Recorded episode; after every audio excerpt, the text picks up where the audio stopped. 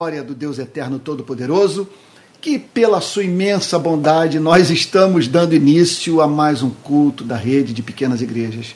Eu gostaria agora de pedir a você que se juntasse à minha oração. Vamos orar?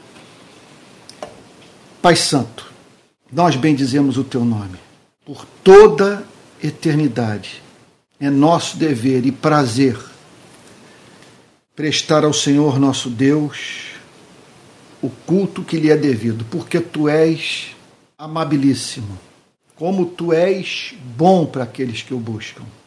Nós louvamos o teu nome pela prova cabal do teu amor por nós, manifestada na Páscoa, na morte do nosso Senhor e Salvador Jesus Cristo, que ressuscitou a fim de debochar do nosso maior adversário, a morte.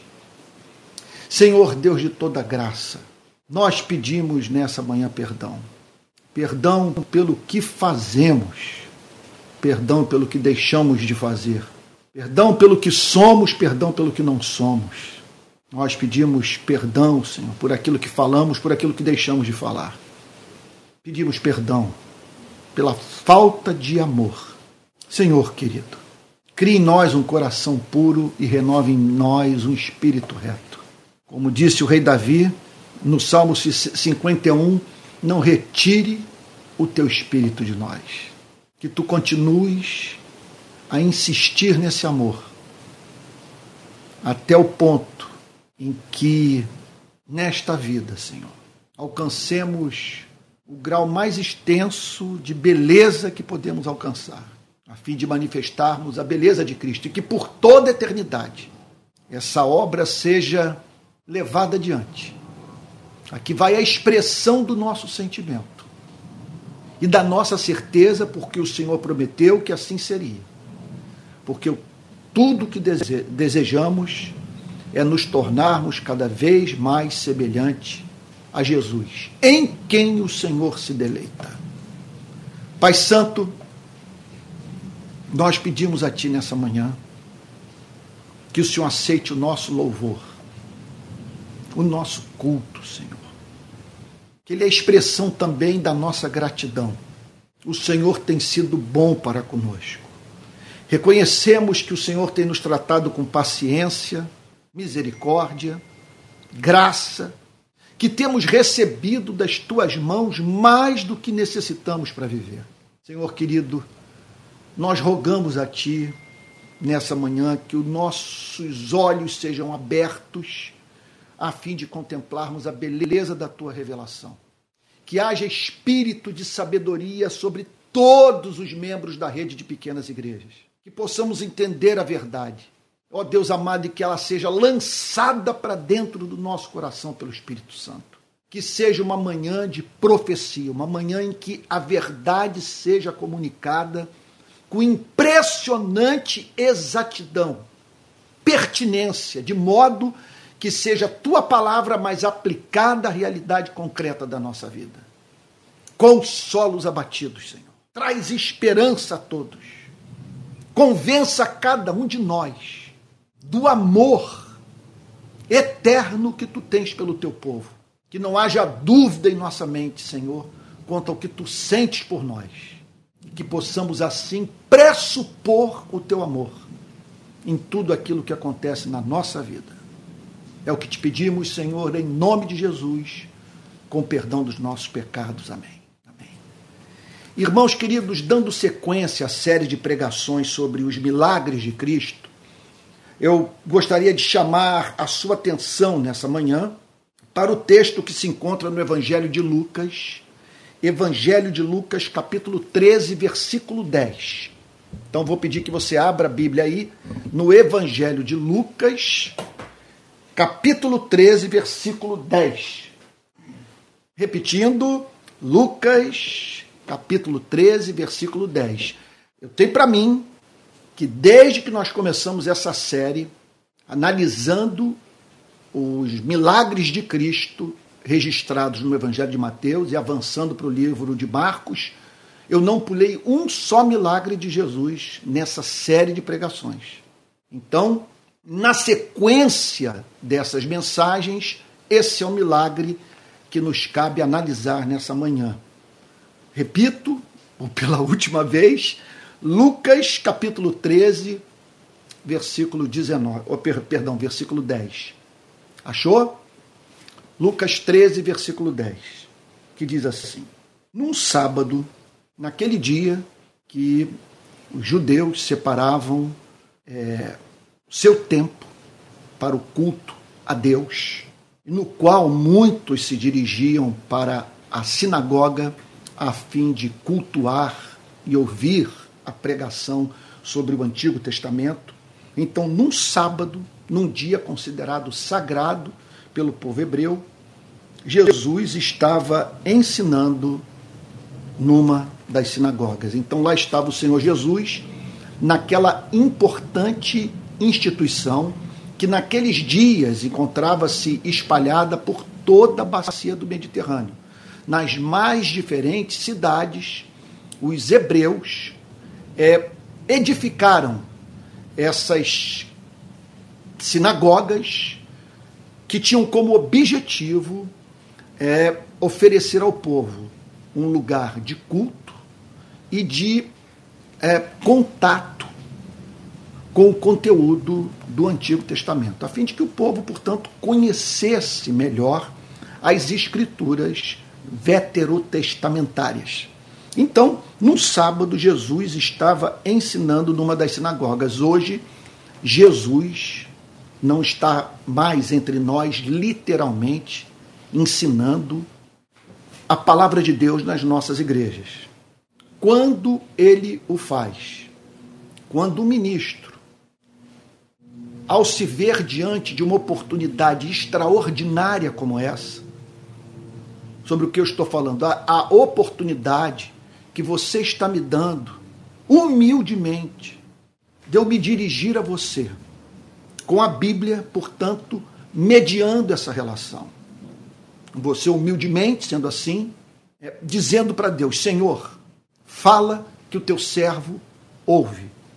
Eu sei que eu estou perante diante, eu estou perante um mortal. Mas, Senhor, a promessa para essa relação, que o Senhor haveria de levantar alguns dentre nós, para que por meio da vida desses a sua igreja fosse edificada. Então, esse culto dessa manhã de domingo pressupõe isso. Você, é, com fome e sede da verdade, se dispondo a ouvir alguém, com você e eu pressupondo que, pela infinita bondade de Deus, a palavra vai ser comunicada pelo pregador ao seu coração. A questão que precisamos responder é a seguinte: quando isso acontece? Quando podemos dizer que Jesus está presente na sinagoga ensinando a verdade? Quando o pregador essa é a resposta mais basilar que se possa dar ao, a uma pergunta como essa. Quando o pregador expõe as Sagradas Escrituras, quando o pregador se levanta para apresentar um texto à igreja, dizendo que aquele trecho das Sagradas Escrituras servirá de base para tudo o que ele vai falar e que, portanto, ele terá como objetivo na mensagem se, se ater ao texto e tão somente comunicar o conteúdo da verdade revelada. Porque você não está me dando essa oportunidade preciosa nessa manhã a fim de ouvir o que eu penso sobre política, o que eu penso sobre filosofia, o que eu penso sobre história geral, o que eu penso sobre psicanálise. O pacto entre nós é o seguinte: é que eu estarei aqui, eu e todo pregador que ocupar essa posição, quer dizer, num, num, num, num encontro do qual cristãos estejam reunidos, dando a alguém o privilégio de falar em nome de Cristo e de ouvi-lo. Então, quer dizer, é, é, quer dizer, sempre Jesus fala quando o pregador cumpre esse pacto ele expõe o texto das Sagradas Escrituras. Quando ele, ele interpreta a passagem, deixando claro para todos o seu conteúdo, quando ele extrai da passagem a doutrina, a verdade que Deus quer comunicar e também, de uma forma toda especial, quando ele apresenta com habilidade, isso requer muita sabedoria, as implicações práticas da verdade extraída do, do texto. É a isso que eu me proponho fazer nessa manhã. Então, em nome de Jesus, não seja tolo, não perca o seu tempo parando para ouvir homens que falam mais sobre política do que sobre a palavra, falam mais sobre filosofia, psicanálise, história geral, sabe, do que, do que as escrituras do Antigo e do Novo Testamento. Não perca o seu tempo ouvindo pessoas que falam mais sobre si mesmas, sobre suas façanhas, seu, seu, o seu desempenho moral, do que sobre a verdade revelada. Então, isso é inegociável. Esse deveria ser o principal critério para a escolha de uma igreja na qual tensionamos congregar. Qual critério é esse? Ali, a palavra de Deus é exposta, o pregador se levanta para comunicar o conteúdo da verdade revelada. Ele o faz com fidelidade, ainda que isso cause estrago na igreja, ainda que ele venha dividir a igreja, ainda que ele venha magoar os membros da igreja, ainda que ele venha afastar pessoas da igreja, ainda que ele venha perder salário, ainda que ele seja expulso da igreja, mas há esse pacto de que ele, ele, se preocupará mais com a comunicação da verdade do que com seu salário, do que com seu posto eclesiástico, com seu status na denominação. Então lá estava o Senhor Jesus ensinando numa das sinagogas. E nós podemos dizer que Jesus está sempre presente na ensinando na igreja quando um pregador se coloca de pé para expor o conteúdo das sagradas escrituras. Então você tem o direito de após um culto no qual o pregador não levou nenhum texto para o púlpito, de você o procurar e dizer, pastor, isso não foi pactuado entre nós. O Senhor simplesmente hoje não, não, não, não comunicou a verdade, porque a autoridade do ministro está estribada na mensagem revelada quando eu sei que eu estou comunicando a mensagem de Cristo. Ora, quando eu reproduzo os pensamentos de Cristo, tal como foram registrados no Novo Testamento. Versículo 11. E chegando ali, uma mulher possuída de um espírito de enfermidade então chega uma mulher que se encontrava enferma e que numa anamnese, vamos assim dizer, feita por um médico, não teria a origem da sua doença diagnosticada corretamente. Porque a ciência não lida com esse tipo de informação. Nós estamos aqui no campo da revelação. A Bíblia nos apresenta esse possível diagnóstico sobre as, sobre as enfermidades humanas. É possível uma pessoa estar possuída de um espírito de enfermidade. Ora, gente, eu não estou dizendo que nós nos encontramos perante uma afirmação científica que pode ser provada numa universidade de medicina. Não estou dizendo isso. Não estou dizendo que essa seja a origem de todas as enfermidades.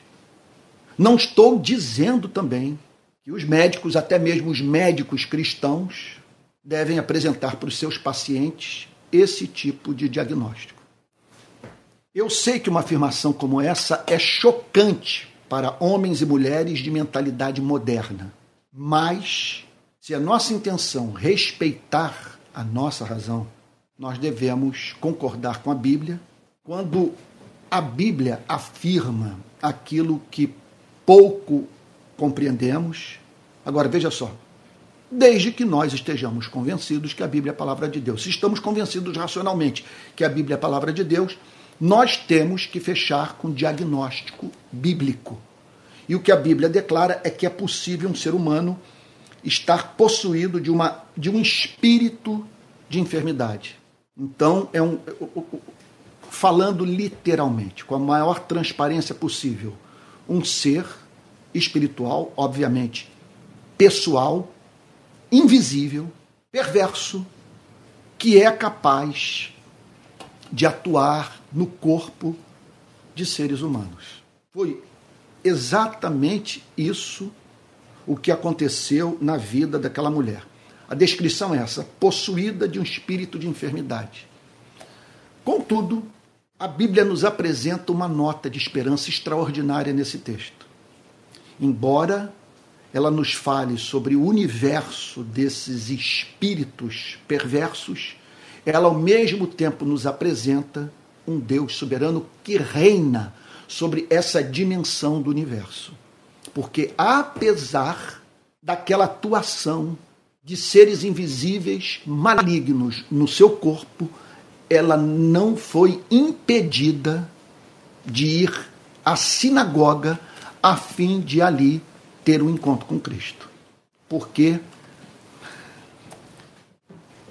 toda ovelha que o pai envia ao filho, inevitavelmente irá a Jesus. E se for a Jesus enviada pelo Pai, de maneira alguma será lançada fora e não haverá força no cosmos capaz de impedir esse casamento, esse encontro de amor, essa libertação eterna. E foi o que aconteceu. Ela che chegou ali, uma mulher possuída de um espírito de enfermidade. Havia já 18 anos. 18 anos de uma vida que em geral dura de 70, 80. Ela perdeu um período precioso da sua existência. 18 anos. A partir de um ponto da sua vida, ela passou a olhar para baixo a viver encurvada. Por que Deus o permite?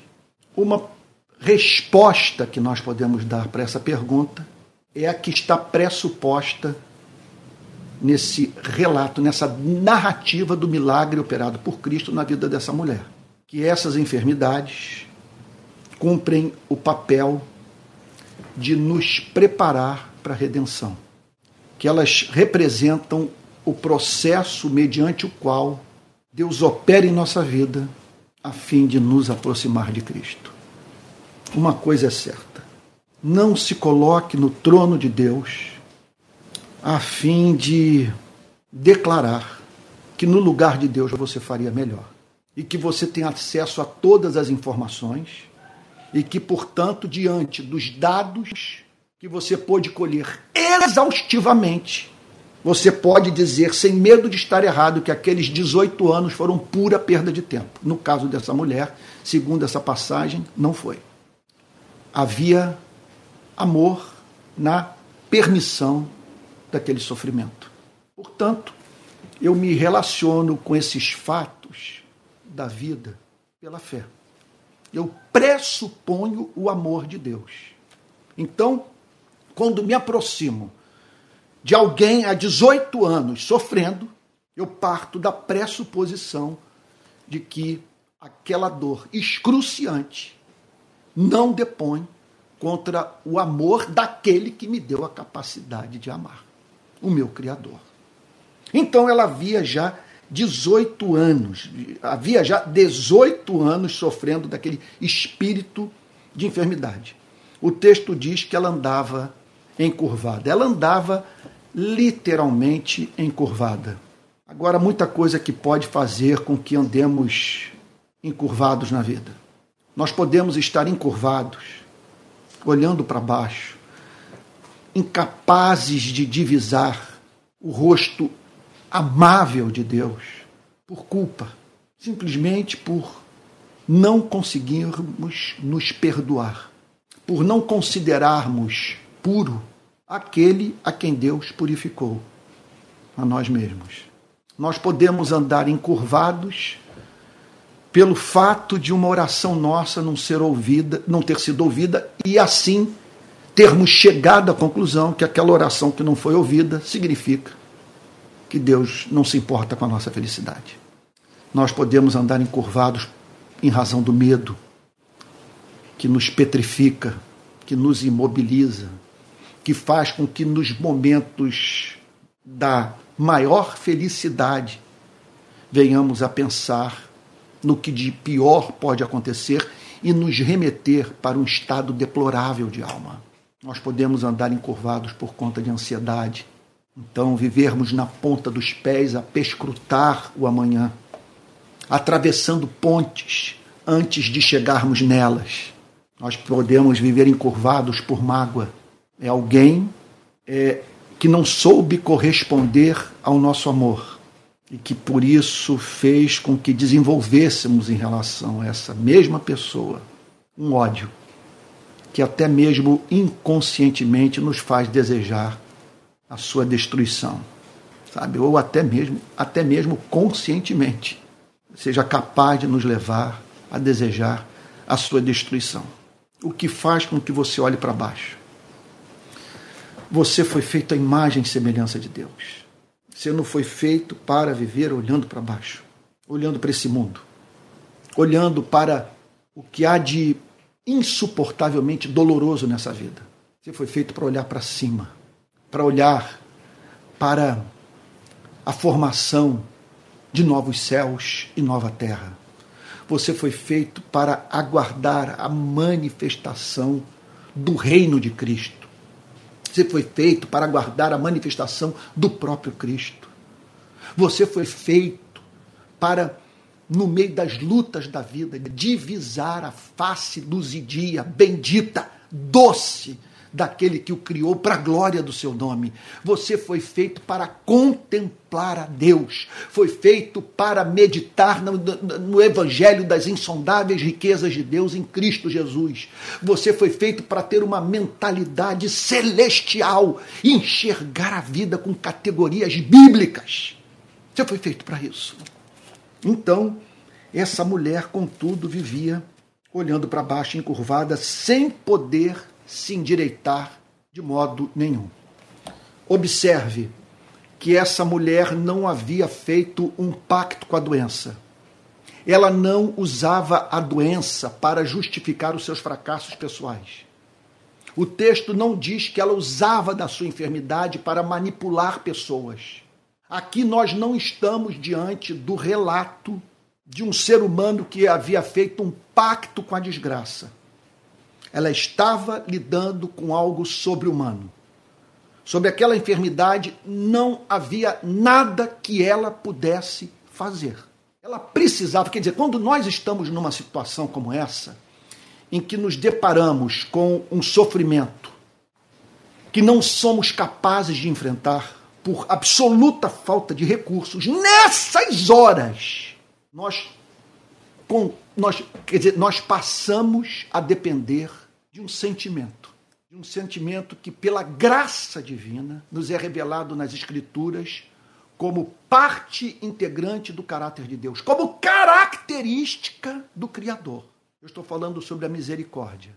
Quando você está vivendo uma situação análoga dessa mulher, 18 anos, tomada por um espírito de enfermidade, olhando para baixo, encurvada, sem poder se endireitar, numa num contexto, numa situação como essa, você carece da misericórdia divina, de um Deus que se compadeça de você e faça pela sua vida o que você não é capaz de fazer por si mesmo a fim de se livrar da sua dor.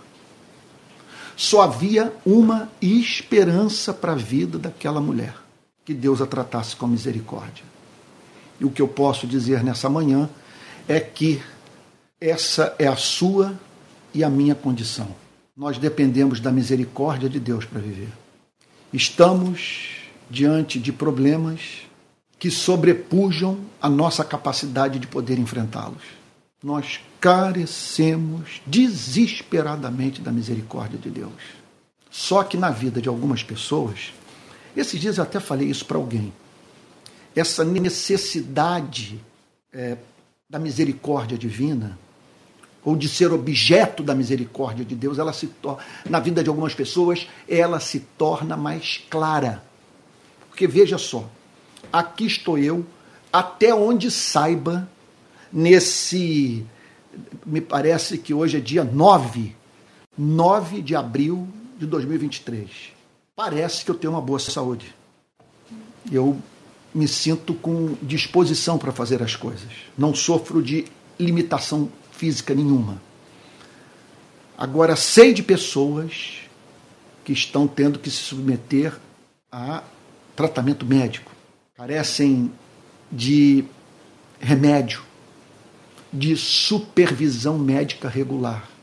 Qual é a diferença entre essa pessoa e aquele que está gozando de uma boa saúde? A diferença é que, para a vida dessa pessoa que está sob tratamento médico, a dependência da misericórdia divina é mais evidente. Contudo, o poder que Deus usa para sustentar o que goza de boa saúde é o mesmo poder que Deus usa para sustentar aquele que acabou de receber um diagnóstico nada bom a respeito da sua condição física, da sua condição biológica. Você está entendendo o ponto? É o mesmo poder. Na verdade, é o seguinte: todos dependemos da misericórdia divina para viver. Outro dia eu soube de alguém que estava assistindo televisão. Assistindo televisão. De repente, o marido chama pelo seu nome e essa pessoa não atende. Chama uma segunda vez, ela não atende também. Ele vai ao seu quarto quando chega lá. Sua esposa está morta. O que me impediu de viver essa experiência essa madrugada? Porque eu não morri essa noite.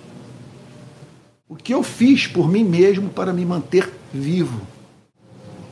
Num mundo onde uma série de coisas que dizem respeito à minha vida ocorrem se sucedem à minha revelia. Eu só estou aqui em suma, falando da forma mais clara e objetiva possível. Eu só estou aqui de pé porque a misericórdia de Deus me sustenta e o mesmo se aplica à sua vida. Aquela mulher precisava da misericórdia divina e Jesus a tratou com misericórdia, porque o texto diz o seguinte: ao vê-la, ao vê-la. Esse é um ponto de fundamental importância para que você não enlouqueça nesse mundo. Jesus está vendo. Jesus está contemplando o seu abandono, o amor da sua vida que o ignorou, sabe, os amigos que o traíram, as lutas que você tem travado com a sua saúde física, sabe, os, os fantasmas da alma que o, que o assolam. Ele sabe.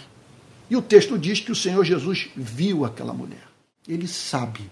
Isso é que que segurança, que consolo incalculáveis nós experimentamos quando tomamos consciência do fato de que um ser infinito em amor nos vê, nos conhece, sabe onde está o espinho que nos machuca. Ao vê-la, Jesus a chamou e lhe disse: Jesus a chamou e lhe disse: Muito provavelmente foi o único homem naquela sinagoga que olhou para ela com misericórdia. E certamente o único em condição de oferecer a ela aquilo que ela tanto carecia. Então observe a cena. Ela foi para uma instituição religiosa, trazendo no seu corpo, no seu ser, um problema para o qual a instituição não dispunha de recursos para tratar. Então, é muito importante que você saiba o que esperar da instituição. Não espere dela aquilo que somente Deus pode fazer na sua vida. E outro ponto, é de central importância que a instituição entenda que ter telões na sinagoga aparelhos de última geração. E, e, tudo isso numa arquitetura ultra moderna, sofisticada, veja só, isso não faz paralítico andar, cego voltar a ver. Isso não liberta pessoas do seu cativeiro espiritual. Então, não entremos numa de competir com as demais instituições seculares, pensando tão somente na utilização dos mesmos recursos, com o objetivo de alcançarmos é, o mesmo nível de sofisticação, o que nos diferencia de qualquer instituição do planeta é a presença de Jesus e do seu eterno poder. Capaz, portanto, de fazer pelo que sofre aquilo que a instituição religiosa não tem a mínima condição de operar. Portanto, Jesus olhou para ela e disse: Você está livre da sua enfermidade. Você está livre da sua enfermidade. Nós não temos aqui nenhum relato de que essa mulher tenha orado, de que essa mulher tenha clamado, de que essa mulher tenha pedido, de ajuda, tenha pedido ajuda, de que essa mulher tenha entrado naquela sinagoga crendo que sairia dali curada. A Bíblia não fala nada sobre o relacionamento dessa mulher com Cristo. A Bíblia não menciona que ela foi para a sinagoga com o intuito de encontrar a Jesus. Chama a nossa atenção o fato de que, apesar da enfermidade crônica, ela não deixou de buscar o lugar de culto e não cessou de ir em busca de conhecimento. Bom, nós pressupomos, nós pensamos que uma interpretação como essa pode ser a pura descrição do que houve, em razão do fato dela se encontrar naquele sábado dentro da sinagoga. Mas de uma forma ou de outra, o que nós sabemos é o seguinte: é que Jesus amou primeiro. O verso 12 declara: Você está livre da sua enfermidade. Santa arbitrariedade. Liberdade de entrar na nossa vida e fazer aquilo que Ele quer fazer. Então, nesse ponto, eu não quero livre arbítrio. Entendo o que eu estou lhe dizendo. Nesse ponto, eu quero que ele atue soberanamente. Porque é o seguinte: se eu tivesse a melhor informação possível sobre a minha real necessidade, eu pediria justamente aquilo que de antemão ele quer me dar. Então aqui, simplesmente ele não pede licença. Ele simplesmente declara porque ele conhecia o coração dela, sabia dos seus anseios, e assim Deus trabalha conosco. Simplesmente atuando soberanamente. Isso é amor. Isso é amor. Ele não precisa de consentimento, do nosso consentimento, para fazer por nós aquilo que no fundo do nosso coração nós sabemos que Deus precisa fazer pela nossa vida. Ou falando de uma outra forma, nós não, nós não precisamos de dar consentimento a Ele para Ele fazer em nosso favor aquilo que ignoramos que precisa ser feito. Essa passagem simplesmente declara que Jesus não, pedi, não precisava pedir licença a ela para curá-la. Porque ele sabia meu Deus, ele não precisava de informação, a oração não precisava naquela, naquele dia ser articulada. Aquele quadro de um ser humano olhando para baixo já era suficiente para que a oração não articulada fosse ouvida e Deus agisse com absoluta independência. Porque ali estava Jesus olhando para um ser humano a fim de lhe dizer: você não foi criada para viver olhando para baixo, para viver encurvada. Verso 13. Impondo-lhe as mãos. Impondo-lhe as mãos. Ele não pediu consentimento para impor as mãos. Não precisava. Porque ela sabia o que queria. O problema é que nem sempre a coisa é tão clara assim. Nem sempre nós estamos certos do que precisamos. Mas ali estava era, era tudo muito evidente. E Jesus sabia o que o amor exigia naquele dia. Mulher, você está livre da sua enfermidade. Primeiro, a palavra de esperança. Olha que declaração. Mulher, você está livre da sua enfermidade. Não há, veja só, não há nenhuma indicação de que essa mulher já se encontrava curada quando Jesus disse: você está livre da sua enfermidade. Simplesmente Jesus a fez sonhar. Ele não precisava dizer qual era a enfermidade, qual era a maior necessidade daquela mulher. Ele simplesmente apresentou a ela uma profecia que haveria de ser cumprida em questão de segundos, literalmente. Mulher, você está livre da sua enfermidade. E aí, impondo-lhe as mãos, o toque do Criador. O Criador com a mão sobre a vida de um ser humano, tocando no seu corpo. Meu Deus, a mão que, segundo a Bíblia, no princípio era o Verbo, o Verbo estava com Deus, o Verbo era Deus. Tudo foi feito por ele e sem ele nada do que foi feito se fez. E o Verbo se fez carne e habitou entre nós, cheio de glória e de verdade, e vimos a sua glória como a glória do Pai. As mãos que deram forma ao universo estavam ali em atuação para reconstruir aquilo que havia sido destruído pela queda. Impondo-lhe as mãos, ela imediatamente se endireitou.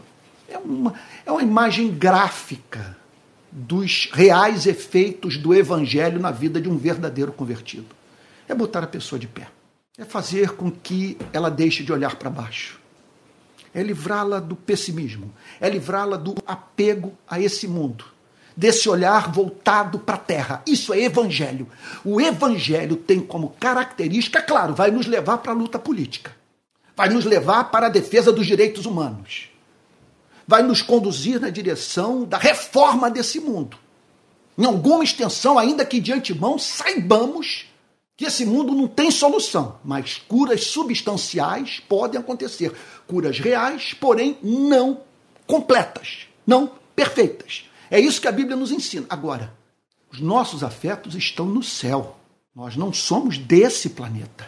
Aqui nós somos peregrinos, nós somos estrangeiros nesse planeta. Estrangeiros. Estamos caminhando para nossa pátria, para aquele lugar que amamos, onde ali viveremos numa sociedade santa que não precisará da luz do sol, porque a glória de Deus a todos iluminará, como nos é prometido pelo livro de Apocalipse. Então, impondo-lhe as mãos, ela imediatamente se endireitou. Será que você não está precisando de um milagre como esse? Talvez eu não esteja falando com ninguém nessa manhã que esteja precisando literalmente se endireitar. Alguém que está com uma enfermidade severa, sabe na coluna, e tendo que forçosamente viver encurvado. Eu não estou certo disso, mas uma coisa é certa: que num nível ou outro, nós estamos, em não poucas áreas da nossa vida, olhando para baixo. Quem sabe pensando mais no inimigo do que no amigo, mais do que não obtivemos dessa vida do que aquilo que obtivemos pela graça. Pensando mais nos, horror, nos horrores desse mundo tenebroso do que das manifestações inconfundíveis do amor benevolente de Deus. Então o texto declara que ela se endireitou e dava glória a Deus. Aqui está a verdade bíblica apresentada de modo gráfico. Um ser humano que vivia encurvado, que passa a olhar para o alto, andar ereto e para a glória de Deus para a manifestação da beleza de Deus. Conscientemente, o que olha, quando o texto diz que ela dava glória a Deus, está dizendo o seguinte: que um ser humano, depois de 12 anos de inferno, foi encontrado racionalmente dizendo: Deus é bom, Deus é bom. E se esse período foi necessário para que eu me encontrasse com Cristo, se essa é a história de amor que ele quis escrever, sabe, foi bom ter sido privada desses 18 anos para que eu encontrasse a vida eterna. E o texto declara que ela se endireitou e dava glória a Deus. Isso é o Evangelho, se endireitar para dar glória a Deus. Quando que a conversão, a gente pode dizer, está consumada? Quando nós nos encontramos em condição de verbalizar o amor de magnificar a Deus. Sabe o que é magnificar a Deus? É tornar Deus, aos olhos dos homens, grande, aos nossos próprios olhos. Pegar os seus atributos, sua bondade, sua misericórdia, sua longanimidade, sua misericórdia, sua compaixão? E ver tudo isso a partir do pressuposto da infinidade. Ele é perfeito em todas as suas virtudes e assim, portanto, expressar adoração por você se ver diante de um quadro de, de, de um ser estonteante. Você imagine um ser infinito em compaixão, infinito em graça, infinito em bondade, infinito em sabedoria, infinito em justiça. A Ele toda a honra, toda a glória, todo louvor pelos séculos dos séculos e que Ele não permita jamais que cessemos de adorá-lo. Verso 14. E aqui eu dou uma guinada na minha mensagem.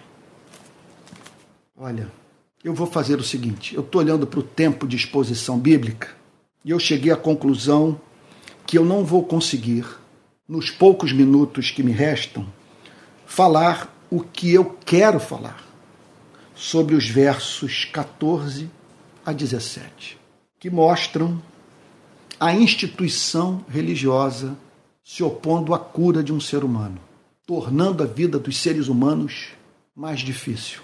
O chefe da sinagoga, indignado por ver que Jesus curava no sábado, disse à multidão. O chefe da sinagoga, indignado com Jesus. Você está vendo por que, que você não pode lidar de peito aberto com os pregadores? Não estou dizendo que Deus não possa botar na sua vida um anjo. Sim, um pregador. Não estou dizendo isso. Que seja a pura manifestação do apreço de Deus pela sua vida. Alguém que não vai explorá-lo. Alguém que não vai levá-lo a se ver diante de um Deus que apavora. Um Deus que desperta no nosso coração raiva. Sabe? É possível Deus botar em sua vida alguém que vai lhe apresentar o caminho da vida, que vai lhe falar do Evangelho, ajudá-lo a amar mais a Cristo, que vai lhe dar sabedoria para viver, que vai ser boca de Deus. Sim, tudo isso é possível e na minha própria experiência eu posso dizer que não foram poucos os seres humanos que Deus botou em minha vida. Pastores que me abençoaram de modo extraordinário.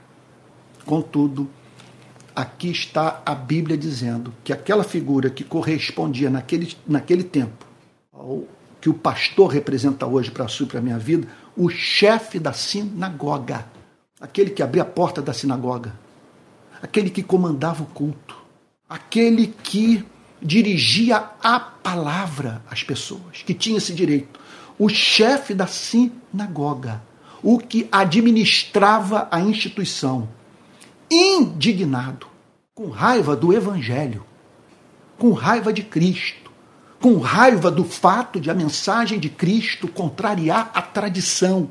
Você está entendendo o ponto? Indignado por ver que Jesus curava no sábado, disse à multidão: há seis dias em que se deve trabalhar. Venham nesses dias para serem curados mas não no sábado. Ah, eu vou deixar para falar sobre isso no próximo domingo.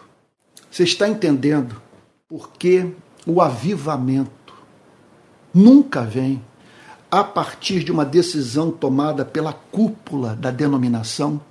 Sempre o avivamento ocorre quando um grupo de insatisfeitos cria uma congregação fora do arraial se afasta da instituição a fim de encontrar fora dela o que não consegue encontrar no seu seio. Meu Deus do céu.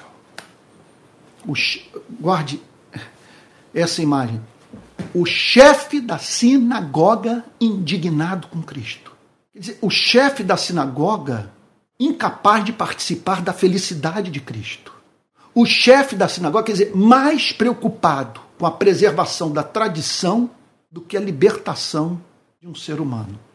Como temos que tomar cuidado com as instituições religiosas. E elas podem ter viés de esquerda ou de direita. Não se iluda quanto a isso. O fato é que nós não podemos lidar de peito aberto com a instituição. E nós lidamos de peito aberto com a instituição, ingenuamente, acreditando que só podemos auferir bênção por meio do contato com ela, quando essa relação com a instituição não é mediada pela palavra de Deus. Não há nada que mais possa protegê-lo dos mecanismos de corrupção da instituição religiosa que corrompe a alma. Sabe? Não há nada que mais possa protegê-lo desse tipo de instituição que vemos nessa passagem do que o conhecimento da verdade. É o conhecimento da verdade que vai habilitá-lo a dizer para o chefe da sinagoga: o seu Deus é a exata descrição do meu diabo. Quando o senhor fala sobre Deus, a, figura que me vem à mente é a figura de Satanás. O seu Deus é uma coisa pavorosa, horripilante. Eu odeio o seu Deus. Eu sou ateu do seu Deus. A sua ética é estúpida, é burra, é boçal, é mesquinha, é covarde. Sim, é o conhecimento da verdade que vai habilitá-lo a dizer para o chefe da sinagoga: Vem cá, da onde o senhor tirou o que está dizendo para a congregação? Mostre-me o fundamento da tolice que o senhor está pedindo de nós. Bom, vamos deixar para falar sobre tudo isso no próximo domingo. Esqueçamos o chefe da sinagoga por enquanto e vamos pensar no Cristo, que na sinagoga não estava pensando, não estava prestando atenção no chefe da sinagoga, nem nos ricos que ali congregavam, nos fazendeiros, nos donos de propriedades, de gado, sabe?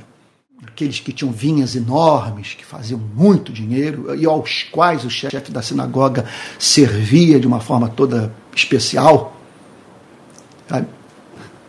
Ali, Jesus estava de olho na vida de uma mulher.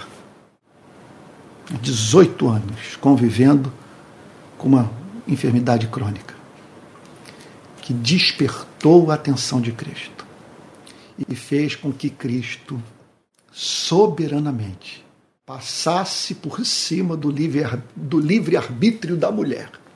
Tocou nela sem o seu consentimento e a curou por saber que ele não precisava perguntar para ela o que ela mais desejava. Tudo que ela queria era que Deus entrasse assim na sua vida, livre e soberanamente, a fim de ajudá-la a se livrar do seu mal. Vamos orar? Pai Santo, que passagem. Senhor, é difícil, numa simples oração, extrairmos do, desse texto riquíssimo o que deve se transformar no motivo da nossa súplica, no conteúdo do nosso diálogo contigo, porque tudo é rico é muita informação, é muita verdade reunida no único texto. Estamos encantados em sabermos que o Senhor olha para os seres humanos, que o Senhor conhece as nossas dores, Senhor. O Senhor olhou para aquela mulher. Nós somos gratos, Senhor, porque o Senhor conhece as nossas enfermidades, os sonhos não realizados, as orações ainda não ouvidas. Também estamos encantados, Senhor, com esse poder que cura, que faz por nós o que a instituição religiosa não é capaz de fazer. Ó oh, Senhor querido, e é claro que essa história nos leva a orar. Senhor, pela nossa tendência a olhar para baixo, a olhar para o feio, para o imperfeito, para o trágico, Senhor, para o que não tem valor algum. Olhar para o que nos escraviza, olhar, olhar para o que nos apequena, olhar, olhar para o que nos adoece. Senhor querido, coloque-nos, Senhor, de pé novamente. Senhor, tu sabes que o cumprimento da missão da igreja no mundo nos faz ver muita tragédia.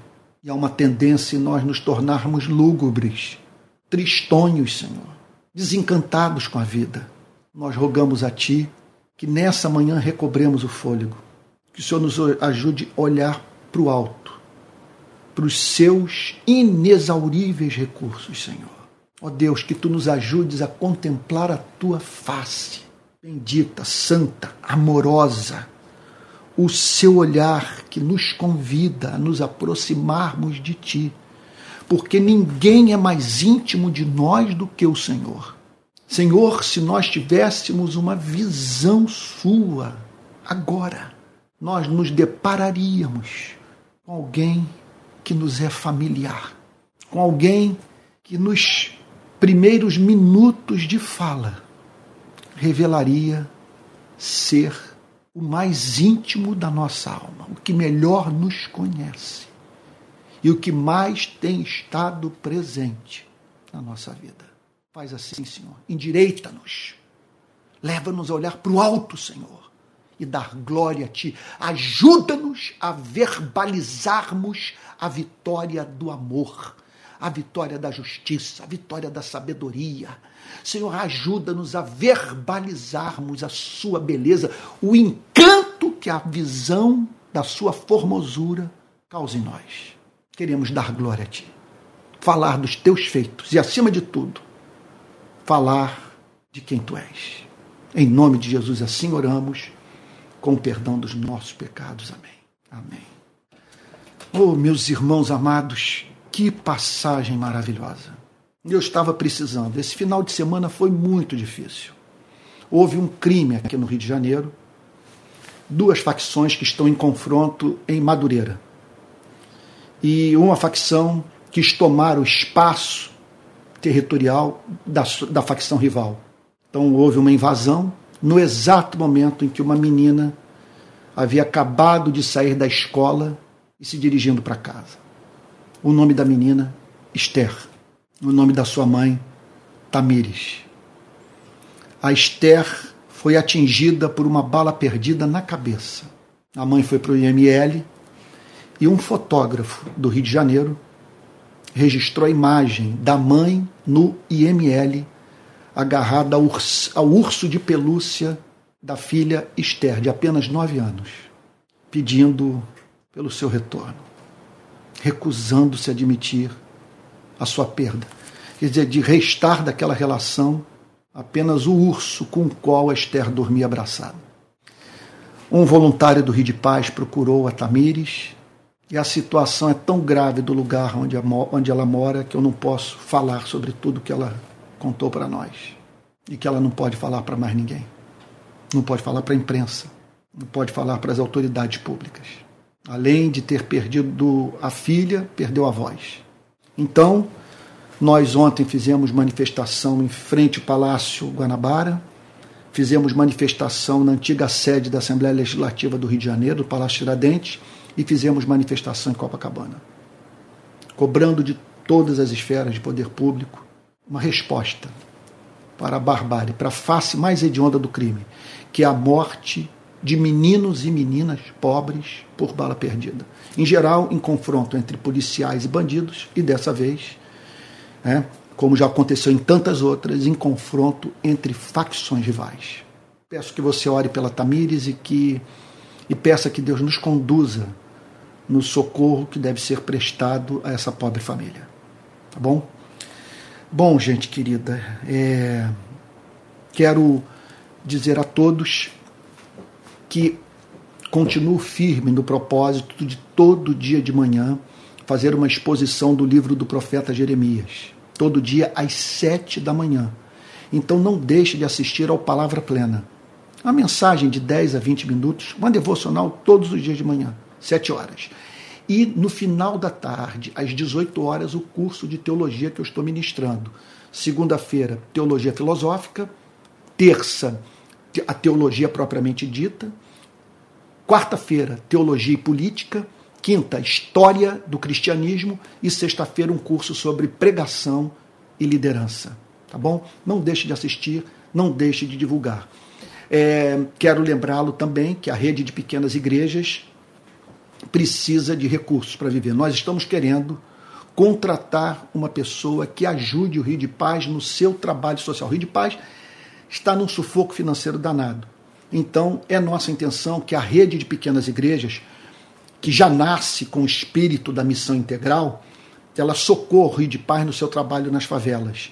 Então, estamos precisando de colaborar, de, de ajudar o Rio de Paz a ter gente trabalhando, melhorar também o salário da equipe e precisamos também de contratar gente para trabalhar dentro da rede de pequenas igrejas. Então, muita coisa a ser feita que demanda recurso. Tá?